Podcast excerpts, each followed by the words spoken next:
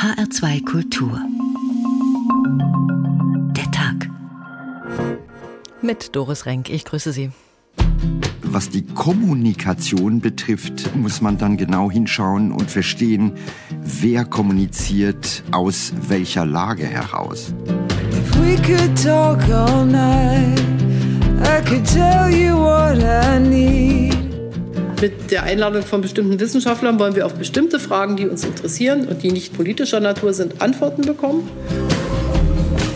Trotzdem verfolge ich natürlich alle Meinungsbildungen und wir sind ja nicht jemand, der irgendwie ignorant ist.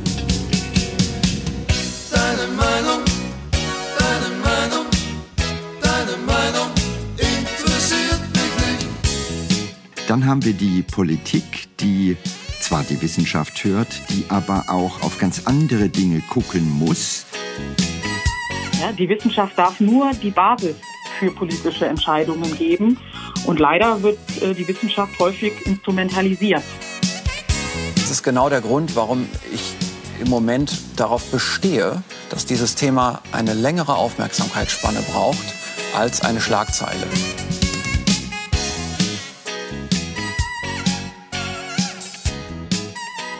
Noch nie haben Virologen, Epidemiologen und Infektiologen eine so große Rolle in der öffentlichen Wahrnehmung und in der Politik gespielt wie während der Pandemie. Aber die Erwartungen an die Wissenschaft konnten nicht unbedingt erfüllt werden. Die Hoffnung, allgemeingültige Gewissheiten geliefert zu bekommen, die quasi dann in Handlungsanweisungen für die Politik münden, die musste wohl enttäuscht werden. Das ist eben nicht das, was Wissenschaft leisten kann. Mit einem sich stetig verändernden Erkenntnisprozess können aber viele nicht Schritt halten und fühlen sich dann von Experten des Establishments bevormundet. Auch führen Fakten zu ganz verschiedenen Interpretationen.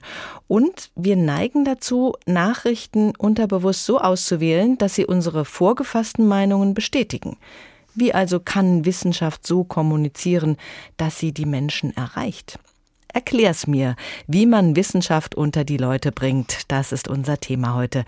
Was hat sich verändert in den zurückliegenden Pandemiejahren? Was haben die Experten gelernt? Was haben wir gelernt? Welche Probleme, von denen wir vorher gar nichts gewusst haben, sind da zutage getreten? Wissenschaftsredakteurin Cornelia Eulitz hat sich angeschaut, wie sich die Forscher präsentiert haben in den Medien und wie ihre Erkenntnisse aufgenommen wurden. Deutlich wurde, es gab zwei Lager, um genau zu sein, mindestens zwei Lager. Auf der einen Seite das Team Drosten, die Modellierer, die No-Covid-Gruppe und Melanie Brinkmann. Auf der anderen Seite das Team Medien und Talkshows mit Klaus Stör, Jonas Schmidt-Kanasit und Alexander Kekulé. Statements aus den Pandemielagern auf Social Media in Echtzeit. Reaktionen nur einen Klick entfernt. Wissenschaftsjournalist Kai Kupferschmidt konstatiert auf einem Symposium der Akademie der Wissenschaften in Hamburg, auch Wissenschaftler sind für den Beifall in den sozialen Medien anfällig geworden. Eine Lesson learned für mich in der Pandemie war tatsächlich, wie viele Wissenschaftler ich gesehen habe, die in so eine Polarisierungsfalle gefallen sind oder gedrückt wurden, auch von Social Media, weil sie einfach Stück für Stück sich ein gewisses Following online geholt haben, was sie dann aber wiederum konditioniert natürlich durch die Likes und durch die Retweets. Wissenschaftler sind jetzt geframed von Followern, Medien und Öffentlichkeit. Der HIV-Experte oder wer sich in der Debatte äußern darf und wer nicht. Wer in Social Media vom falschen Lager vereinnahmt wird oder von der falschen Zeitung als Experte zitiert wird, der kann von der anderen Seite schnell abqualifiziert werden. Der Virologe Hendrik Streeck, weil er ein HIV-Experte und kein Fachmann für Coronaviren sei.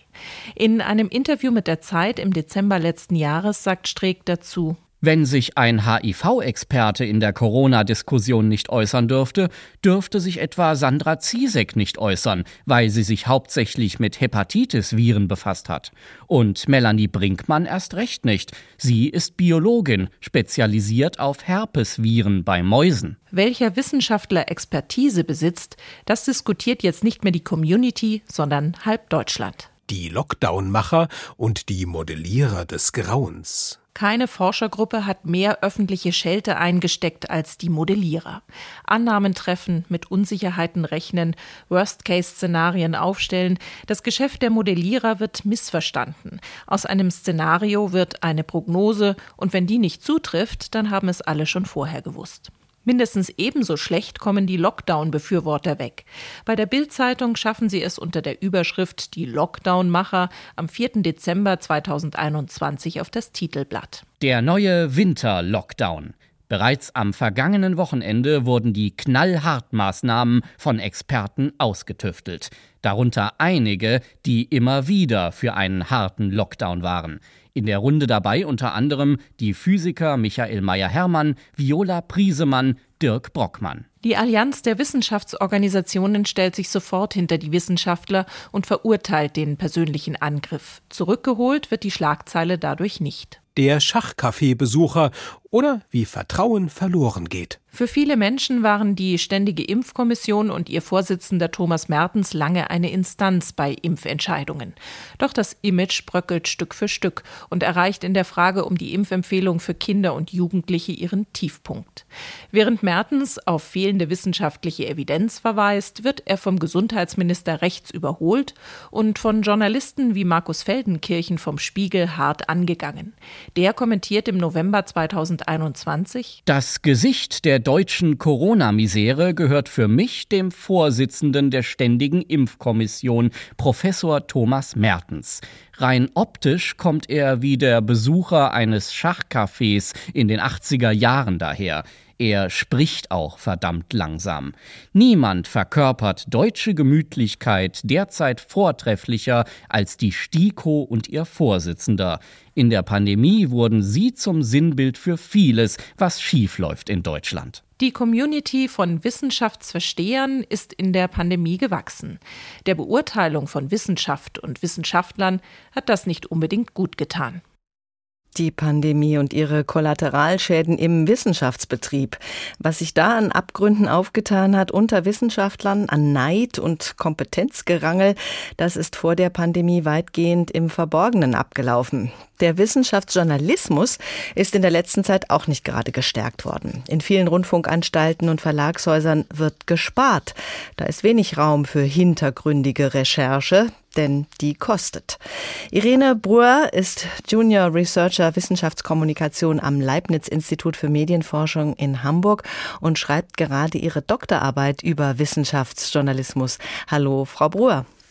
Hallo. Sie schauen sich da insbesondere die Institution Science Media Center an. Das ist eine Organisation, die wissenschaftliche Inhalte für Journalisten aufbereitet. Wie machen die das? Ja, also das Science Media Center versucht eigentlich wissenschaftliche Sachlagen, die meistens sehr komplex sind, doch relativ bisfertig für Journalisten einzuordnen und für Journalisten leichter zugänglich zu machen. Das macht sie einerseits, indem die Redakteure und Redakteurinnen schauen, welche Themen gerade aus der Wissenschaft für die Gesellschaft relevant sind. Mhm. Da denken sie zum Beispiel an so neue Entwicklungen in der Forschung oder solche Sachen. Aber auch andererseits, welche Themen, die gerade, ich sag mal, in den Medien oder der Politik laufen, wissenschaftliche Einordnung brauchen könnten. Mhm. Und genau, dazu fragen sie dann geeignete wissenschaftliche Experten und Expertinnen um ihre Einschätzungen. Und dann ist es doch meistens relativ komplex, aber das wird den Journalisten dann meist in Form von Zusammenfassungen oder auch Frage- und Antwortformaten oder auch Pressegespräche zubereitet, mhm. vorbereitet. Das SMC trifft also eine Auswahl. Wie unabhängig agiert denn diese Institution? Also in meiner Forschung habe ich wahrgenommen, dass es eigentlich ganz normal journalistischen Handwerk ist. Also das äh, Science Media Center, muss man vielleicht wissen, wird zu 90 Prozent durch die Klaus Tschira Stiftung finanziert.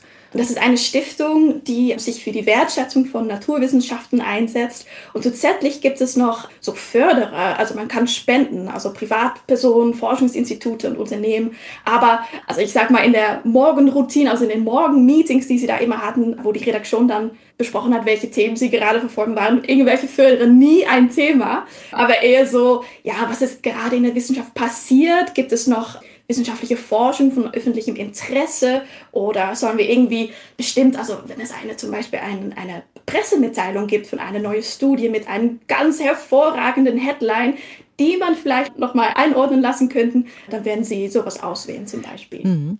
Das soll also den Journalisten das Handwerk ein bisschen leichter machen.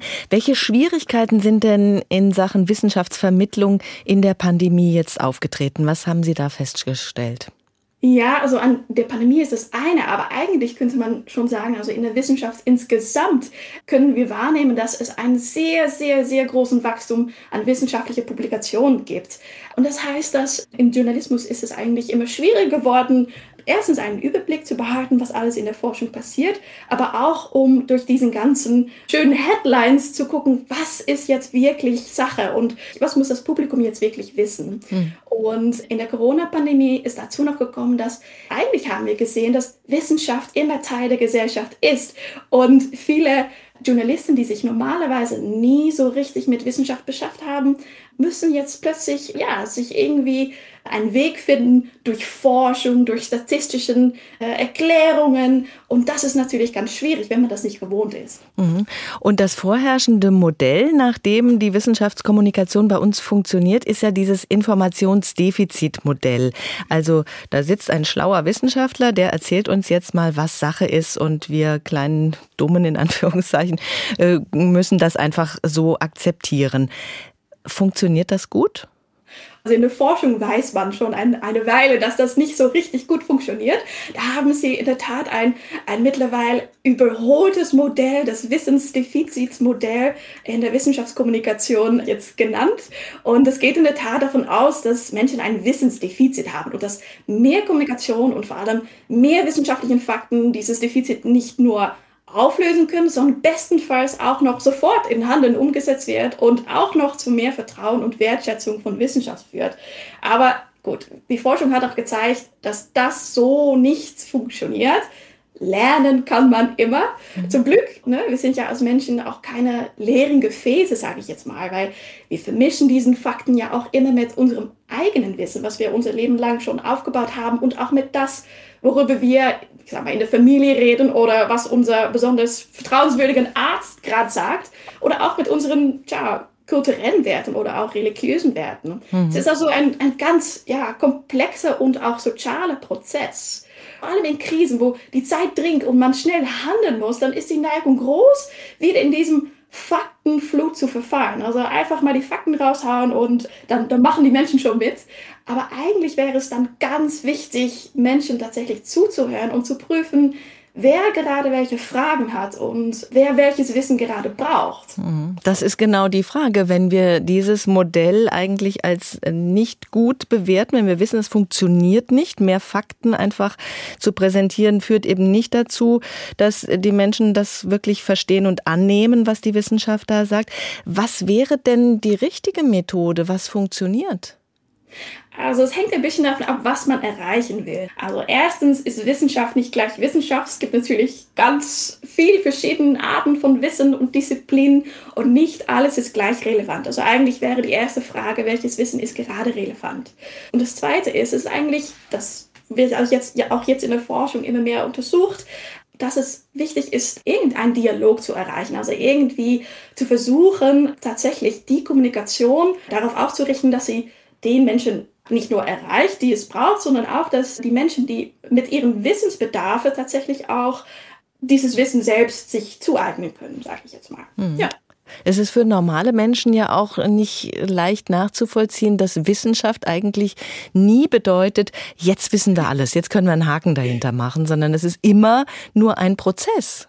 Also der Prozess der Wissensproduktion von Forschungsfrage und dann empirische Forschung, die Auswertung, die Prüfung. Es ist alles sehr langwierig und dabei immer unter Vorbehalt. Es kann immer neue Forschung geben. Da muss man ein bisschen steuern. Mhm. Was würden Sie jetzt für ein Fazit ziehen nach zweieinhalb Jahren Pandemie? Ist der Wissenschaftsjournalismus in der Krise?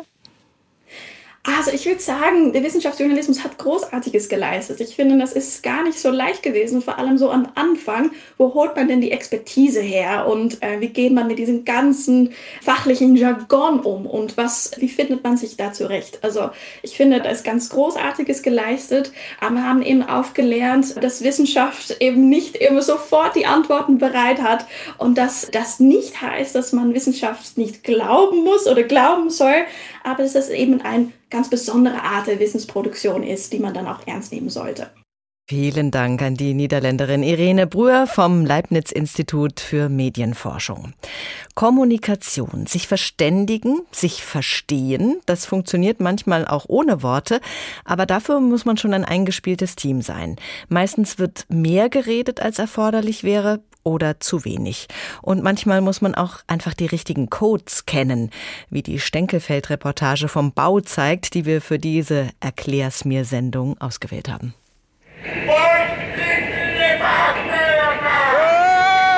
Wir sind heute auf der Übungsbaustelle der Kreisberufsschule bei einer Unterrichtsstunde im Fach Rhetorik am Bau.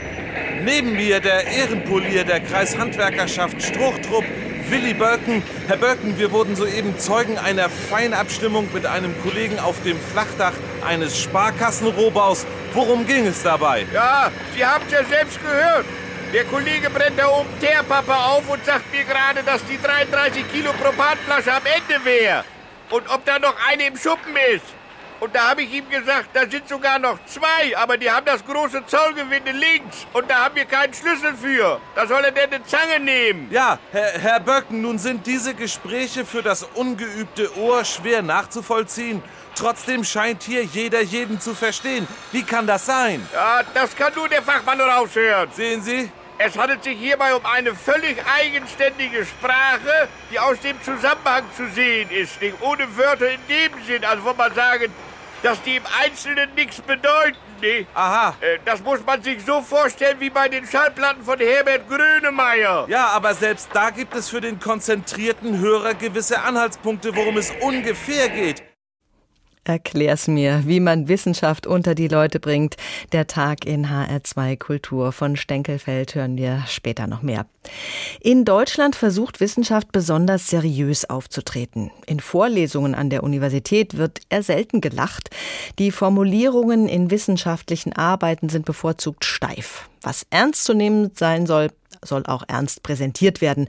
Das hat sich in den letzten Jahren schon ein bisschen aufgeweicht, aber nicht ohne Grund gelten wir Deutsche ja generell nicht als besonders humorvolle Zeitgenossen. Da gibt es im angloamerikanischen Sprachraum eine andere Tradition. Dort wird Wissenschaft auch an der Universität unterhaltsam rübergebracht. In den Vorlesungen entpuppt sich da so mancher Dozent, manche Dozentin als wahres Showtalent, was der Lehre sehr zugute kommt. Und in den Medien sind die Wissenschaftler sowieso Verkäufer ihrer Inhalte. Please welcome back to the Late Show, Neil deGrasse Tyson. Der Astrophysiker Neil deGrasse Tyson ist häufig Gast in der Late-Night-Show von Stephen Colbert. Der Direktor des Hayden Planetariums tourt mit einem Programm durch die USA, in dem er wissenschaftliche Irrtümer in Hollywood-Filmen aufdeckt. Bei seinem letzten Auftritt ging es um die Frage, in welcher Höhe eigentlich das Weltall beginnt. There's the Karman line. The Karman line. Where's that? Okay. Es gibt die Karman-Linie. Das ist der Ort, an dem an einem perfekten Tag das Blau des Himmels langsam verschwindet und die Sterne herauskommen am helllichten Tag neben der Sonne. In broad daylight along with the sun. That's the Karman line. DeGrasse Tyson legt keinen Wert auf Vollständigkeit. Er umschreibt den Begriff Luftdichte. Kein Wort über den dynamischen Auftrieb, der sich entlang der Linie verändert. Er erzählt stattdessen in Bildern. Präsentieren US-Wissenschaftler tatsächlich unterhaltender und weniger akademisch als deutsche Professoren? Den Eindruck teilen deutsche Studenten und Wissenschaftler in den USA wie der Pharmazeut Boris Schewarika. Schewarika forscht mit Unterstützung des deutschen akademischen Austauschdienstes gerade am MIT zum Thema Schleim. Ich hatte das Gefühl gehabt, dass die Forscher hier schon viel Zeit investieren, um äh, die, die Forschung auch sozusagen gut verkaufen zu können, also um auch zu zeigen, wie wichtig es ist aber auch so auf eine leichtere Art und Weise. Ein Vortrag muss nicht immer vollständig sein. Er muss stattdessen die Zuhörer erreichen. Es soll ein Pitch sein, aus dem zum Beispiel eine neue Zusammenarbeit entsteht. Dozenten leben das den Studenten vor, sagt Katrin Schmitz, die im Bundesstaat New York zum Thema politische Psychologie forscht. Hängt aber auch vor allem an der Uni damit zusammen, dass viele Lehrende sich genau als Lehrende auch begreifen. Und das ist ein großer Unterschied zu deutschen Unis, wo es einige Menschen gibt, die an der Uni arbeiten, aber sich vor allem als Forschende begreifen und als in zweiter Linie als Lehrende. Wissensvermittlung ist in den USA vielleicht auch deshalb so populär, weil Studierende für das Studium zahlen, zum Teil absurd viel Geld. Dozenten an einigen Universitäten werden beraten, wenn die Zahl der Studierenden in ihren Kursen rückläufig ist. Aber auch in wissenschaftlichen Aufsätzen gäbe es große Unterschiede zwischen Deutschland und den USA, sagt Julia Norman. Die Psychologiestudentin absolviert gerade ein Auslandssemester an der renommierten Yale-Universität mit Unterstützung des DAAD. In Deutschland richten sich wissenschaftliche Bücher häufig an Experten. Also es ist geschrieben, als wäre es für jemanden, der sich in dem Feld auskennt. Wohingegen man hier ja schon darauf achtet, dass auch jemand, der nur so sich ein kleines bisschen auskennt, also der vielleicht mal im Bachelor ein, zwei Kurse dazu hatte, dass der das auch verstehen würde. Umgekehrt haben US-Wissenschaftler eine große Liebe zu den deutschen Universitäten, erklärt der Leiter des DAAD-Büros in Nordamerika, Benedikt Brisch. Man schätzt an Deutschland die Gründlichkeit, den akademischen Ethos, den Anspruch, wirklich Erkenntnis zu gewinnen. Am Ende müssen sich Leichtigkeit und akademischer Ethos aber nicht ausschließen, so die Politologin Katrin Schmitz. Und man kann auch wissenschaftliche Formalia beachten, wenn man mal irgendwie eine lustige Anekdote einbaut. Das muss man sich halt leisten können. Also das macht man nicht als Nachwuchswissenschaftlerin, sondern das sind dann in der Regel die Leute, die jetzt schon 20, 30 Jahre in dem Gebiet forschen und deren Paper nicht mehr abgelehnt werden von Fachzeitschriften. Wissenschaft auf Amerikanisch. Es geht auch unterhaltsam. Unser Korrespondent Thorsten Teichmann hatte Spaß bei der Recherche. Was die Amerikaner können, das können wir auch. Das beweist uns regelmäßig HR-Wissenschaftsredakteur und Zoologe Stefan Hübner. Wenn er über wissenschaftliche Themen berichtet, dann darf nicht nur geschmunzelt werden, es ist sogar erwünscht. Stefan, warum ist Humor in der Wissensvermittlung hilfreich? Das ist ein, eine ganz spannende Angelegenheit. Und zwar, ich muss ein klein wenig ausholen. Es war früher ja eigentlich so in der Pädagogik so des 19., 20. Jahrhunderts, dass das Ganze, wir haben es eben gehört, sehr defizitorientiert war. Man hat ähm, gesagt hier, man, ihr müsst etwas lernen und ihr müsst, wisst dieses und jenes nicht. Und die Lehrer, die dürfen dabei auch nicht unbedingt allzu viel Kontakt mit den Schülern und mit den, Lehr mit den Eltern aufnehmen. Mhm. Und es gab dann aber im Laufe der Zeit eine, ein, ein Umdenken. Man hat ver verstanden, dass dass äh, bestimmte biologische Prozesse, die mit dem Bindungsaufbau zu tun haben, das Lernen durchaus positiv beeinflussen. Das äh, Bindungsverhalten, das wird sehr stark durch alle möglichen biologischen Prozesse beeinflusst, die auch mit Freude zu tun haben, in einer positiven Art und Weise. Man hat herausgefunden durch Hormonuntersuchungen, dass alles, was Stress und Angst verursacht, eher lernhindernd ist und dass wir eigentlich eher auch im Lernen Dinge machen sollen, die Freude ja triggern triggern, die Humor reinbringen, die das Lachen fördern. Dabei entstehen nämlich Glückshormone, Dopamin, Serotonin, das kennt man so, und das fördert am Ende tatsächlich das Lernen. Die wissenschaftliche Erklärung dafür, dass Wissenschaft auch humorvoll rüberkommen sollte, damit auch was hängen bleibt, das bietet sich jetzt bei deinem Fachgebiet der Zoologie auch irgendwie an, oder? Tiere machen einem das doch leichter. Ja, Tiere machen einem das relativ einfach, weil es gibt da ja eigentlich so gut wie überhaupt nichts, was es nicht gibt. Und man ist, äh, ja, man ist permanent dabei, sich zu wundern, wenn man mit Tieren zu tun hat. Man ist fasziniert von dem, was, ja, was da aus der Natur quasi heraus entstanden ist. Und man kann wahnsinnig viele tolle Geschichten erzählen über die unterschiedlichen Arten und Weisen, wie die fressen, wie sie sich fortpflanzen, wie sie sich tarnen beispielsweise. Und das ist auch eine ganz wunderbare Basis für eine unterhaltsame Wissensvermittlung Wissensvermittlung, dass man Geschichten erzählen kann, die sich optimalerweise mit Anknüpfungspunkten irgendwo in unserem alltäglichen Leben verankern lassen. Und wenn wir beobachten, wie Tiere sich verhalten, dann haben wir ja auch manchmal das Gefühl, oh, die sind uns ganz schön ähnlich. Ja, oder äh, entweder die Tiere uns oder wir ihnen oder wir einander. Das ist eigentlich so der, mehr so der aktuelle Strom in den Biowissenschaften. Das Ganze nennt sich New Ethology, neue Ethologie, neue Verhaltenskunde, wo man eher so die Phänomene Phänomene des Lebens, aus den Gemeinsamkeiten des Tiers Mensch mit den anderen Tieren erklärt. Hm. Gibt es denn im Wissenschaftsjournalismus auch dieses Gefühl, vielleicht nicht ernst genommen zu werden, wenn man es ein bisschen spaßiger aufbereitet? Das gibt es sicherlich. Da ist man, glaube ich, nie völlig frei. Ähm, gerade auch wenn man hier in Deutschland aus einer Kultur heraus berichtet, die ja eher so der wissenschaftlichen Ernsthaftigkeit historisch zugewandt ist. Und ähm, ich glaube aber, man muss da trotzdem, ich sage, bei sich bleiben. Wenn man sagt, man möchte es humorvoll vermitteln, dann muss man das machen, muss dabei aber darauf achten, dass die Fakten, die man vermittelt, dass die Hand und Fuß haben und dass man da nicht irgendwelchen Bockmist dann erzählt. Und wenn man das gewährleisten kann, dann kann man es auch unterhaltsam bringen. Gibt es denn Bereiche, wo es auch dir schwerfällt, es unterhaltsam zu präsentieren? Ja, durchaus. Also beispielsweise ähm, Astrophysik oder, oder Mathematik oder so, solche Dinge. Ähm, es gibt ja durchaus in den Naturwissenschaften Sparten, die etwas theoretischer sind und die erst einmal etwas alltagsferner sind, die komplizierte Formelsprachen haben und so weiter. Und das können dann wirklich sehr große Nüsse sein oder sehr harte Nüsse sein, die man da zu knacken hat. Mhm. Welche Reaktionen bekommst du von Kollegen, von Wissenschaftlern?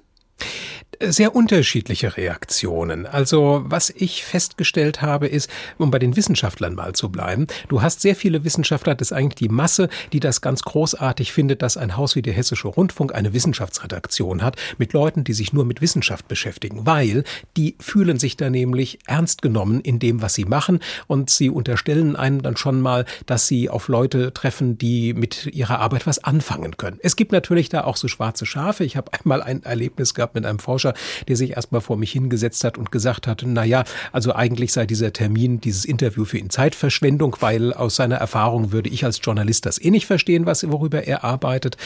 Und, ähm, aber das sind glücklicherweise die Ausnahmen. Jo, so. Und von Kollegen kriegt man eigentlich durchweg sehr positive Resonanz, wenn man sich mit dem Erklären beschäftigt äh, und äh, Dinge, komplexe Dinge verständlich macht. Und wir hören das auch immer wieder aus der Hörerschaft, dass ein solches Angebot doch sehr geschätzt wird. Ja, das ist ja besonders wichtig, was die Hörer dazu zu sagen haben, was die für einen Eindruck haben. Ganz genau. Die melden sich auch öfter dann, wenn sie was besonders unterhaltsam gefunden haben und es besonders gut hängen geblieben ist dadurch? Wir haben ja glücklicherweise Hörerinnen und Hörer, die sich nicht nur dann melden, wenn ihnen was besonders gut gefallen hat, sondern die sich durchaus auch mal melden, wenn ihnen etwas nicht gefallen hat. Und dadurch äh, entsteht dann mitunter ein, äh, ein Austausch, wo man sich vielleicht auch manchmal etwas reibt, der letzten Endes aber eigentlich immer zur Weiterentwicklung beiträgt und der immer wieder auch mal dazu führt, dass wir Hörerinnen und Hörer haben, die uns Themen zur Berichterstattung einspielen und auf ähm, ja bestimmte Dinge hinweisen, wo man ihrer Meinung mal na, äh, ja drüber berichten sollte. Und das sind Sachen, die wir da sehr ernst nehmen und wo wir auch gucken, ob wir das ähm, ja auch irgendwie einbinden können. Das haben wir ja auch schon gehört im Gespräch vorhin, dass es ganz wichtig ist zu gucken, was braucht denn eigentlich derjenige, der mir zuhören ganz soll? Genau. Welche Informationen sind für den wichtig? Es muss eine Mischung sein. Manchmal muss man den Leuten auch was zumuten. Vielen Dank, Stefan Hübner aus der HR Wissenschaftsredaktion. Apropos Humor, wir gehen noch mal auf die Baustelle Stenkelfeld und die Kommunikation am Bau. Hier haben wir die sogenannten Selbstlautgruppen. In unserem Beispiel von gerade eben das A für Werkzeuge und Betriebsstoffe. Ich kann ja mal spaßeshalber nachfragen, ob die da oben eine Rohrzange zur Hand haben. Hey! Mach mich und dank der Warte!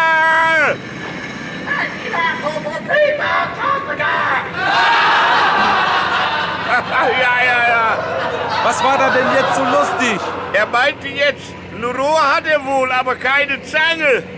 Ach so, ja. Äh, äh, Stichwort Selbstlautgruppen. Was gibt es da noch? Ja nun, das O steht für Baumaterial im engeren Sinne, also Steine, Mörtel, Dachpfannen und so weiter nicht. Und der ganze U-Bereich ist mehr so, äh, wenn man nicht passt. Nicht? Hier, ich mache Ihnen das mal vor. Hey!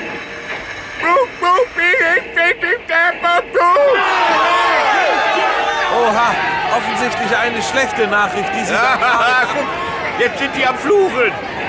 Ich hab dem gesagt, der Verblender soll unterm Rollsims auf halbem Stein hochkehlig abschließen. Das könnt ihr alles wieder abreißen. Herr Bölken, das ist ja nun gemein. Ja, warte mal. Ich munter die schon wieder auf.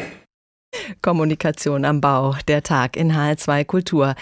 Ganz wichtig für die öffentliche Wahrnehmung der Zusammenarbeit zwischen Politik und Wissenschaft in dieser Corona-Pandemie ist die Pressekonferenz des Robert Koch Instituts. Dort werden die neuesten Infektionszahlen eingeordnet, es gibt Einschätzungen zur weiteren Entwicklung der Pandemie und die aktuellen Maßnahmen, um die Ansteckungen im Zaum zu halten, die werden da verkündet.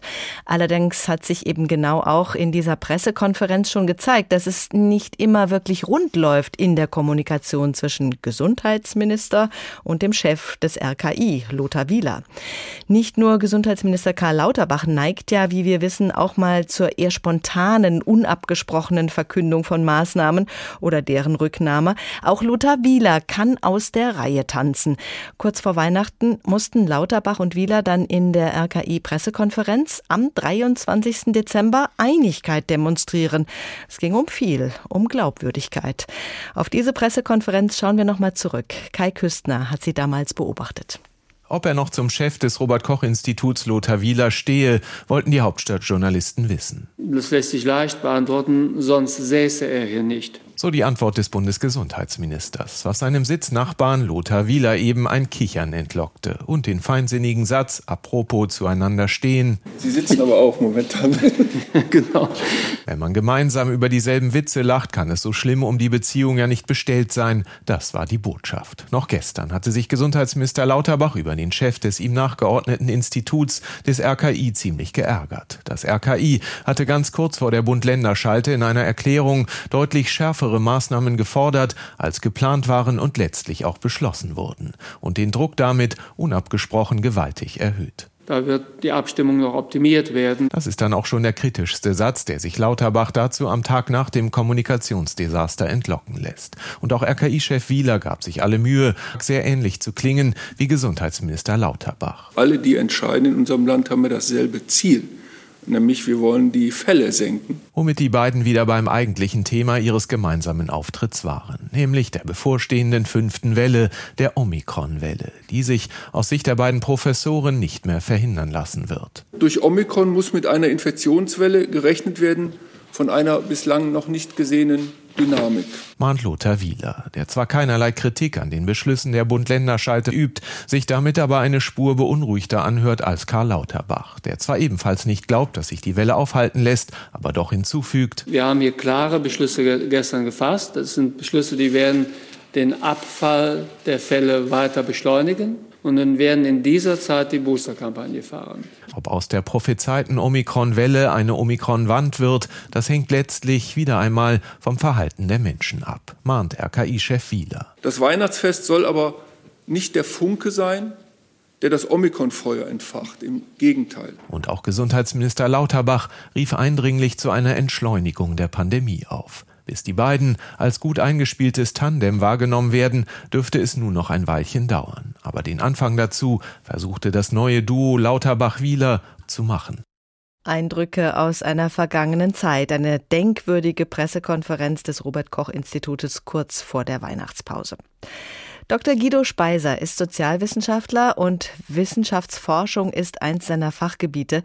Normalerweise hat die Wissenschaft beratende Funktion für die Politik, aber in der Corona-Krise sind die Wissenschaftler von Beratern zu Akteuren geworden. Herr Dr. Speiser, welche Probleme hat das mit sich gebracht? Ja, in der Tat, die Wissenschaft ist viel näher an die Politik gerückt und das hat eine ganze Reihe von Ursachen. Zum einen liegt das an einer Verwissenschaftlichung von politischen Problemen. Was ist damit gemeint? Damit ist gemeint, dass einige wesentliche politische Probleme, zum Beispiel die Corona-Krise, aber auch andere Probleme wie der Klimawandel und so weiter, ja eigentlich in wissenschaftlichen Kategorien beschrieben werden und dass deshalb auch eine wissenschaftliche Lösung sehr nahe liegt. Das ist also der Hintergrund und Sie fragen nach den Problemen, die das mit sich bringt. Mhm.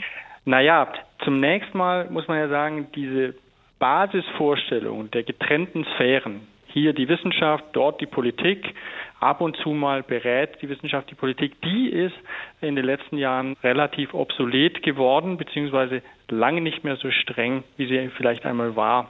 Hm, das ist auch in der Diskussion um den Klimawandel deutlich. Ne? Richtig. Ganz genau.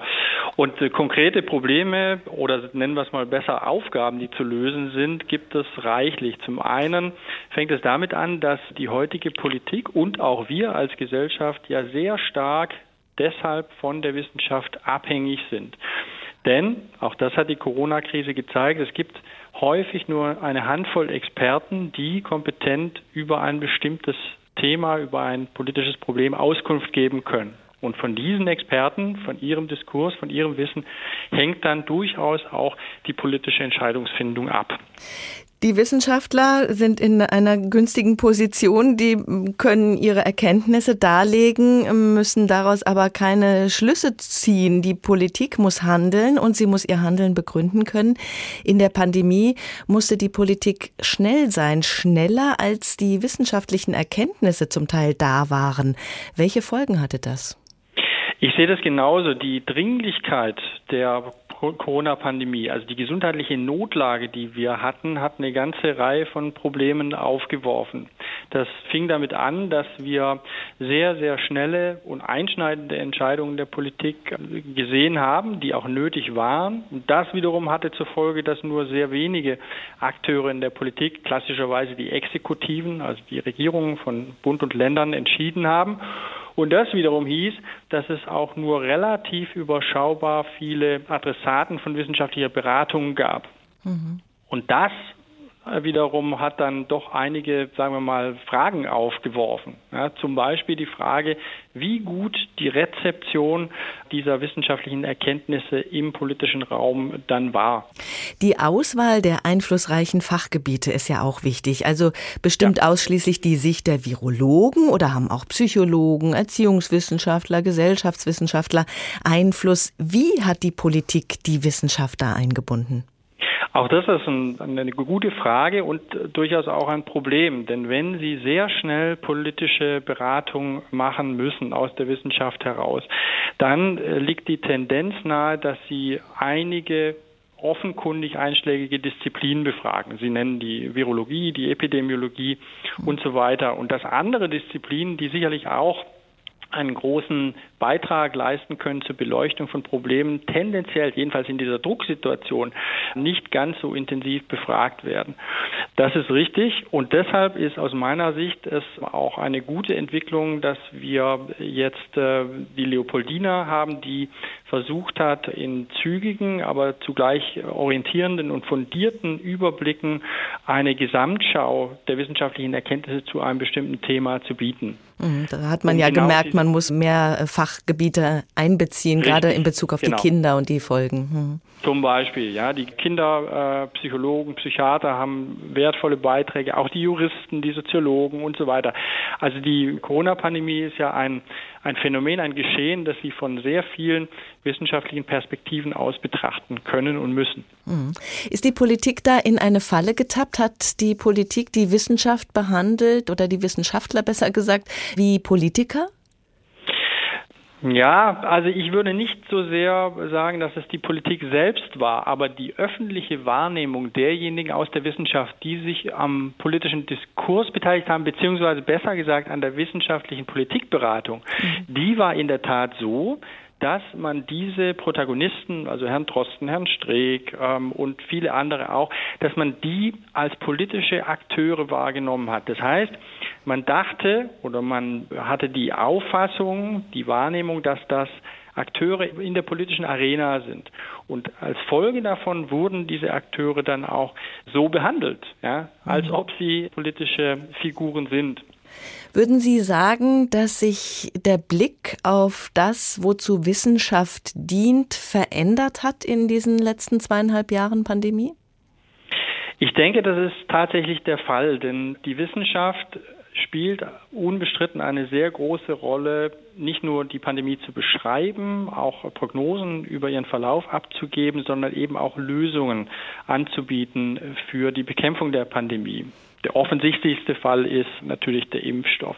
So, das ist eine Errungenschaft der Wissenschaft, die möglicherweise äh, dazu führen kann, dass man die Wissenschaft sozusagen als Krisenlösungsmaschine wahrnimmt, vor allem. Und das ist aus meiner Sicht schwierig. Warum?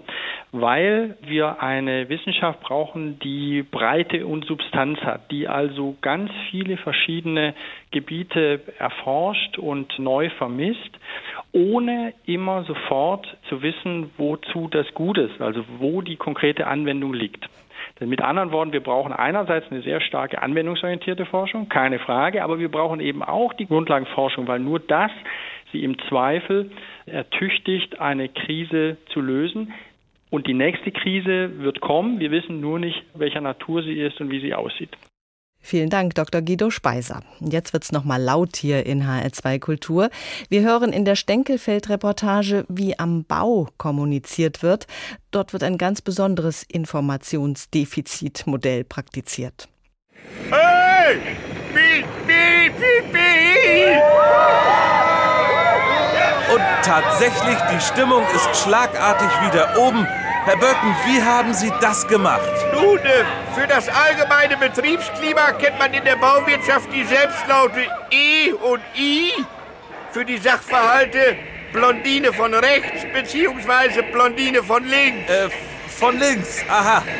Rhetorik auf Großbaustellen und damit von der Übungsbaustelle der Kreisberufsschule zurück ins Funkhaus.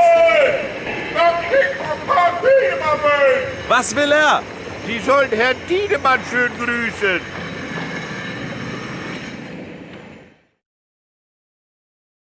Manchmal soll halt auch nicht jeder verstehen, was gemeint ist. Erklär's mir, wie man Wissenschaft unter die Leute bringt. H2 Kultur der Tag. Wir haben schon gehört, eigentlich ist der Wissenschaft bewusst, dass das sogenannte Informationsdefizitmodell, bei dem ein quasi allwissender Experte den Unwissenden die Sachlage erklärt, nicht so gut funktioniert. Besser aufgenommen werden Inhalte, wenn die Vermittlung über einen Dialog erfolgt, wenn man sich quasi gemeinsam der Erkenntnis annähert. Und dieses Dialogmodell ist keine neue Erfindung, sondern unter Philosophen schon seit der Antike ein beliebtes Vorgehen. Thorsten Schweinhardt über den Dialog als Form der Wissensvermittlung. Was ist eigentlich Wirklichkeit? Wie sollte der ideale Staat aufgebaut sein? Und welches Geheimnis steckt hinter der Liebe? Alles Fragen, zu denen der antike Philosoph Platon eine Menge zu sagen hatte. Um seine Gedanken zu transportieren, erfand der Sokrates-Schüler sogar eine ganz neue literarische Form, den platonischen Dialog. In den fiktiven Gesprächen treffen sich zwei oder mehr Personen bei einem Gastmahl, einer Bergwanderung oder in einer sonstigen Rahmenhandlung und diskutieren gemeinsam philosophische und ethische Fragen. Argumente werden ausgetauscht und in Rede und Gegenrede auf ihre Belastbarkeit geprüft. Unhaltbare Positionen werden verworfen, neue Ansätze gesucht. Zentrale Figur fast aller Dialoge ist Sokrates. Platons legendärer Lehrer lenkt den Gesprächsfluss vor allem durch seine geschickten Fragen, zum Beispiel zum Verhältnis der Dinge zu ihren Namen im Kratylos-Dialog. Ist nicht auch das Benennen eine Tätigkeit, die sich auf die Dinge bezieht? Ja. Die Tätigkeiten aber waren nach unserer Ansicht nicht subjektiv, sondern hatten ihre eigentümliche Natur? So ist's. So muss man auch benennen, wie die Natur der Dinge das Benennen fordert und mit dem Werkzeug, das sie verlangt. Das gestehe ich zu. Wohlan denn, welches Werkzeug braucht es zum Bohren? Einen Bohrer. Womit aber muss man weben? Mit einer Weberlade. Und womit benennen? Mit einem Namen, mit einem Wort. Gut, also ist auch das Wort ein Werkzeug. Die Dialoge vermitteln nicht nur Wissen, sie bilden auch dessen Entstehungsprozess ab. Der Leser ist quasi live dabei im philosophischen Denklabor. Die Form des Dialogs wirkt lebendiger als eine bloße Abhandlung. Die offene Gestaltung regt zum Weiterdenken an.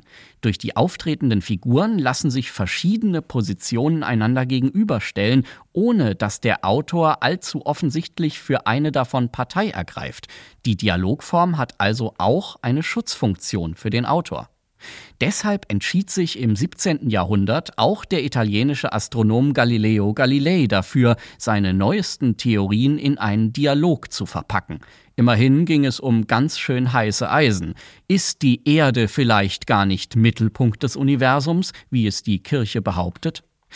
In seinem 1632 erschienenen Dialog über die zwei Weltsysteme stellt Galilei zwei astronomische Systeme einander gegenüber. Das ptolemäische, die Sonne kreist um die unbewegliche Erde im Zentrum des Weltalls, und das kopernikanische, die Erde dreht sich um die Sonne. Natürlich war Galilei überzeugt, dass die Erde sich dreht, doch er durfte sein Werk überhaupt nur publizieren, wenn er sich nicht offen dafür aussprach. Indirekt tat er das trotzdem. Verfechter des überholten Weltbilds der Kirche ist im Dialog ein gewisser Simplicius. So hieß nicht nur ein bekannter Aristoteles-Experte. Simplicius bedeutet eben auch simpel, einfältig. Das wussten die Leser und das wusste der Papst. Schon kurz nach Veröffentlichung wanderte Galileis Dialog auf den Index verbotener Bücher und Galilei selbst wurde wegen schwerer Ketzerei verurteilt. Dialog schützt also nicht vor Strafe. Aber die Botschaft ist schon damals angekommen und auch verstanden worden. Deshalb auch das harte Durchgreifen der Kirche. Professor Roland Imhoff ist Sozialpsychologe und lehrt an der Uni Mainz. Herr Professor Imhoff, wir haben jetzt also die beiden Modelle der Wissensvermittlung angeschaut, das Informationsdefizitmodell, mit dem wir sehr häufig konfrontiert sind, und das Dialogmodell. Was ist denn eigentlich entscheidend dafür, ob wir Fakten aufnehmen oder nicht? Naja, ich meine, erstmal steckt in der Frage drin ja schon, dass wir uns dafür entscheiden könnten, Fakten Fakten oder auch Nicht-Fakten aufzunehmen. Fakten sind aber ja nicht einfach Fakten, sondern das ist ein sozial vermittelter Prozess, ob etwas ein Faktum ist und wie lange dieses Faktum als Faktum Gültigkeit brät. Mit anderen Worten, ähm, niemand entscheidet sich dafür, Unsinn zu glauben, sondern wir alle vertrauen Quellen, denen wir eben günstige Absichten unterstellen. Und das unterscheidet sich manchmal. Ja, manche Leute vertrauen den öffentlich-rechtlichen Medien, andere vertrauen einem YouTube-Kanal ihres Vertrauens. Aber keiner von beiden glaubt dort Unsinn und Falschinformationen aufzunehmen. Hm. Gerade in der Pandemie wurde ja auffällig, wie anfällig viele Menschen für zum Teil wirklich abstruse Verschwörungserzählungen sind. Wieso gibt es da eine so große Offenheit für evidenzbasierte Fakten, aber weniger? Ja, ob das weniger ist, das würde ich mit einem starken Fragezeichen versehen. Das mag bei Einzelnen so sein, aber insgesamt sehen wir schon sehr deutlich, auch in der Pandemie, dass das Vertrauen in die Wissenschaft zugenommen hat. Und wir finden aber natürlich auch Menschen, die der Wissenschaft und dem, was sie anzubieten hat, nicht in gleichem Maße vertrauen. Und was die sozialwissenschaftlichen Studien dazu suggerieren, ist, dass dieses Misstrauen eigentlich Ausdruck von einem dahinterstehenden, viel sage ich mal, generalisierterem Weltbild ist, nämlich dem Gefühl, dass äh, man ohnehin quasi ständig im Alltag von Menschen mit Einfluss und Macht belogen und betrogen wird und die Medien einen ohnehin nur dumm halten wollen. Das heißt, es gibt bestimmte Sicht auf die Welt, es changiert zwischen, da unterscheiden sich Menschen darin, ob sie mehr oder weniger blind vertrauen allen Institutionen und Medien oder argwöhnisch sind. Und die allermeisten Menschen pendeln sich da irgendwo in der Mitte ein mit so einem gesunden Skeptizismus vielleicht, aber es gibt natürlich auch Personen, die sich da eher an den Rändern ansiedeln und entweder komplett argwöhnisch sind oder eben auch komplett arglos allem vertrauen, was sie haben. Und das Informationsdefizitmodell, nach dem doch meistens kommuniziert wird, das verstärkt das dann nochmal. Ja, zumindest holt es die Menschen da nicht ab, weil es ja nicht die Grundlage klar macht, warum ich dieser Information jetzt vertrauen wollte. Wir treffen alle auf sehr viele Informationen im Laufe eines Tages. Aber wenn ich möchte, dass dem oder den Rezipientin klar wird, warum meine Information eigentlich wert ist, priorisiert zu werden gegenüber den anderen vielen Informationen, auch widersprüchlichen Informationen, die Personen begegnen, dann muss ich ja irgendwie klar machen, warum meine Information überlegen ist. Und viel zu häufig wird da auf Autorität gepocht, darauf, dass man ja jetzt der Faktenfinder sei, der die Fakten erzählt. Aber äh, wenn ich den Medien nicht vertraue, dann misstraue ich auch den Faktenfindern der Medien. Das heißt, es müsste viel klarer gemacht werden, was genau der Prozess der Wissensgenerierung ist, der diese Form von Wissen, die jetzt vermittelt wird, eigentlich zu einem überlegenen Wissen macht. Hm. Wie könnte man das erreichen? Da kommt dann wieder dieses Dialogmodell zum Tragen, oder? Genau, das funktioniert dialogisch und das funktioniert meiner Meinung nach auch nur über eine Offenlegung nicht nur der Quellen, sondern auch der Schlüsse, die dahinter stehen. Ich glaube aber gar nicht, dass es das nicht gibt. Also zum Beispiel als ein positives Beispiel würde ich tatsächlich, wie so viele vor mir ja auch schon Christian Drosten herausstellen, der, der, der sehr deutlich kommuniziert hat, wo Grenzen wissenschaftlichen Wissens sind, warum bestimmte Informationen oder bestimmte Ansichten der Wissenschaft sich ändern, welche neue Evidenz ihn oder andere dazu bringt, alte Weisheiten über Bord zu werfen und Dinge neu zu denken. Und genau das muss man, glaube ich, mitkommunizieren, wenn man möchte, dass der oder die Rezipient einem abnimmt, dass man wirklich nur daran interessiert ist, wie es denn tatsächlich wirklich ist, die Welt. Mhm. Es gibt ja viele Studien dazu, dass Menschen Fakten unterschiedlich gewichten. Man hat zum Beispiel dieselben Informationen über die Todesstrafe an Menschen aus zwei Lagern gegeben, an die Befürworter der Todesstrafe und an die Gegner. Und dieselben Informationen für beide Gruppen haben dazu geführt, dass sich die Polarisierung noch verschärft hat, dass die Positionen eher weiter auseinandergegangen sind, als dass sie sich angenähert hätten. Was passiert passiert da in unserem Denken? Ja, ich meine, das ist ein Prozess, der heißt in der Psychologie konfirmatorische Informationsverarbeitung oder auf Englisch auch Confirmation Bias. Und das lässt sich auf sehr vielen verschiedenen Methoden zeigen, dass Menschen Informationen, die ihren schon bestehenden Einstellungen entsprechen, eher auswählen, eher aufsuchen, höher gewichten, besser erinnern und all diese Dinge tun. Das heißt, wir sind mehr oder weniger hardwired als Menschen, eigentlich unser Weltbild zu bestätigen.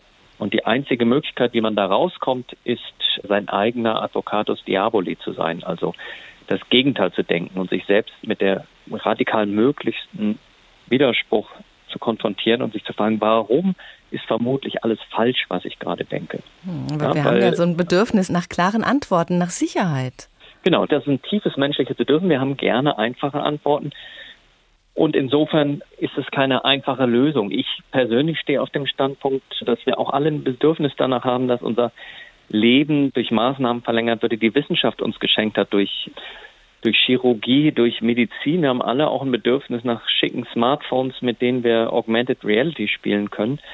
Und all das gibt es nur für den Preis von genau eben diesem institutionalisierten Zweifel, der in der Wissenschaft die Vorgehensweise ist, dass ich eben nicht immer Sicherheit habe, sondern jedes Wissen nur vorläufig ist und ständig geupdatet werden muss.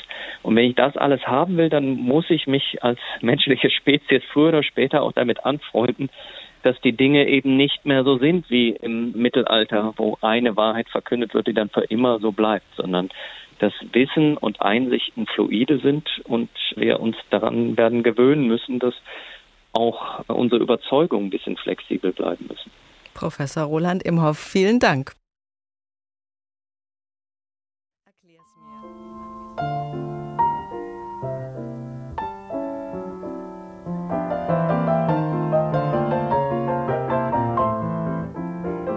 Es mir, wie man Wissenschaft unter die Leute bringt. Das haben wir heute zum Thema gemacht, denn in der Pandemie ist deutlich geworden, dass mehr Fakten nicht unbedingt zu mehr Erkenntnis führen.